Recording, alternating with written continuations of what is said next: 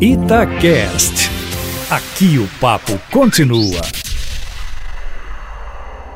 Olha, desde que o presidente Jair Bolsonaro resolveu fazer da quarta-feira de cinzas, como bem lembrou aí Cátia Pereira, uma quarta-feira de chamas, com aqueles WhatsApps endossando a convocação de seus seguidores para a manifestação do dia 15, claramente uma afronta aos demais poderes da República, com ataques aí ao Congresso Nacional e ao Supremo Tribunal Federal, há uma tentativa dos dois lados em jogar água para baixar a fervura provocada, na verdade, pela explosão do general Augusto Heleno, que chamou os deputados, abre aspas, de chantagistas, fecha aspas, numa reunião com a equipe econômica. Uma declaração descabida, própria ao viés autoritário que domina ainda parte do governo, de forma que, tanto do lado do executivo como do outro lado da Praça dos Três Poderes, em Brasília, há um esforço, digamos, para evitar o crescimento da crise que poderá até mesmo afetar a votação da pauta econômica que está no Congresso e que é de interesse do próprio governo.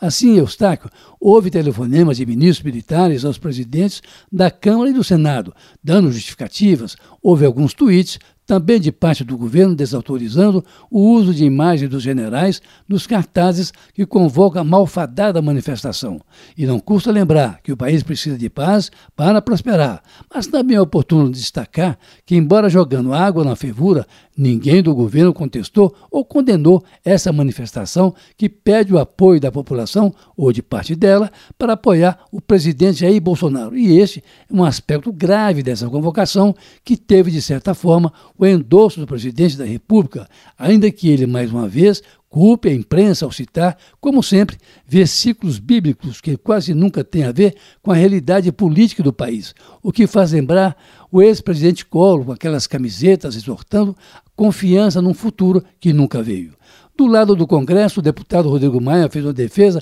das instituições, o mesmo ocorrendo com o senador Davi Alcolumbre, cabendo ao ministro Celso de Mello, no entanto, o decano do Supremo, a resposta mais dura à conclamação de Bolsonaro, ao dizer que ao investir contra os demais poderes, o presidente estaria incorrendo em crime de responsabilidade. Mas passada a quarta-feira de chamas, o ambiente desanuviou um pouco e agora ao governo o que importa é a votação de projetos que interessam a área econômica, sobretudo como as reformas tributária e administrativa, a autonomia do Banco Central e o marco regulatório do saneamento básico. É evidente que ainda há bolsões de resistência à agenda do governo, justamente pela intempestividade do general Heleno, secundado pelo endosso do presidente Bolsonaro. A manifestação é em seu apoio. Coisa desnecessária, porque não há nada no horizonte político que ameace o presidente, a não ser conversas de grupos isolados que não ameaçam a estabilidade do regime. De forma que o clima hostil ainda existe, até porque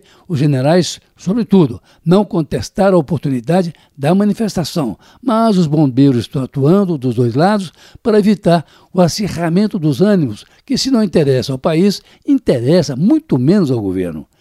Carlos Lindenberg, para a Rádio Tatiaia.